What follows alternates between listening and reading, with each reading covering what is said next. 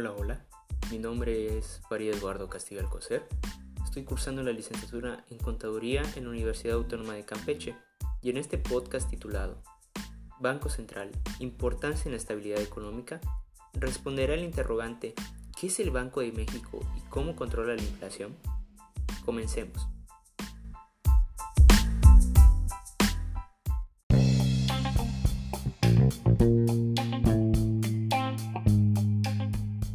Antes de responder la interrogante principal, primero necesitamos saber qué es un banco central.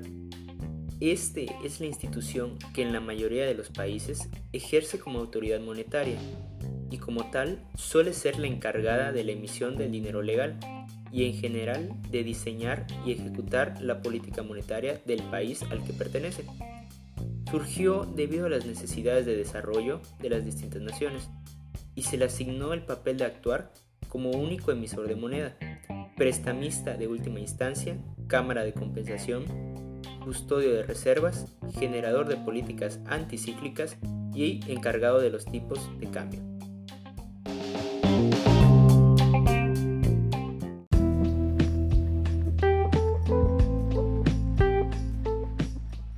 Esto es en el aspecto general. Ahora centrémonos directamente en el Banco de México, o mejor conocido como Banjico, el Banco de México es el banco central del Estado mexicano, cuyo objetivo primordial es mantener la estabilidad del poder adquisitivo de la moneda del país, es decir, controlar la inflación y, además, proveer a la economía de la moneda nacional. Este mismo banco tiene una junta de gobierno integrada por cinco miembros designados según el procedimiento señalado en el párrafo séptimo del artículo 28 constitucional. Entre dichos miembros, el Ejecutivo Federal nombra al gobernador del banco, quien preside la Junta de Gobierno. Los demás integrantes se denominan subgobernadores. En la actualidad, el gobernador es Alejandro Díaz de León Carrillo y los subgobernadores son Javier Eduardo Guzmán Calafel, Irene Espinosa Cantellano, Gerardo Esquivel Hernández y Jonathan It.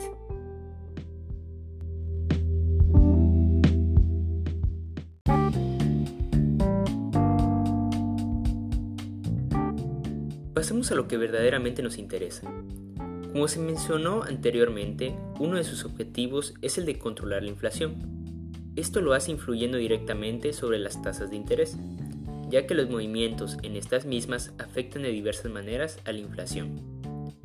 Si el Banco Central estima que los precios van a aumentar de manera sostenida, eleva la tasa de interés referencial, la cual influye en las tasas que cobran y pagan bancos y otras instituciones financieras. Este movimiento busca que la inflación comience a descender como resultado de un menor consumo y un crédito más caro. Una mayor tasa de interés reduce la demanda agregada, desincentivando la inversión y el consumo, lo que también aumenta el ahorro de las personas.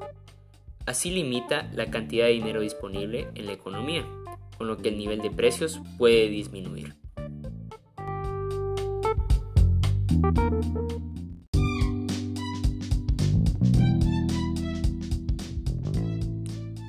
Es importante mencionar que a partir de la crisis que tuvimos entre 1994 y 1995, la política monetaria del Banco de México se ha modificado varias veces y ha evolucionado hacia un esquema de política monetaria que pretende alcanzar una meta de inflación. Sus principales características son las siguientes. La primera es la estabilidad de precios, el cual es el objetivo principal de la política monetaria. La siguiente característica es que el Banco Central debe ser autónomo.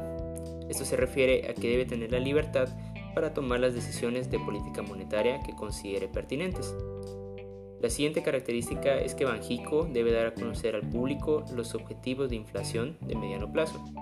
Y la última característica es que el Banco Central debe hacer un análisis de todas las causas de la inflación para poder prever su comportamiento en el futuro.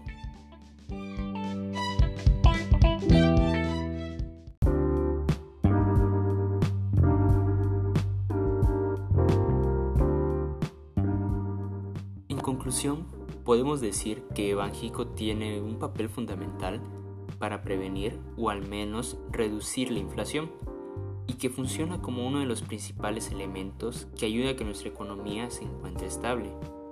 Y de hecho, no solo el Banco de México, sino que también los bancos centrales de otros países cumplen con el mismo propósito, mostrándonos así que juegan un papel de suma importancia en la economía global.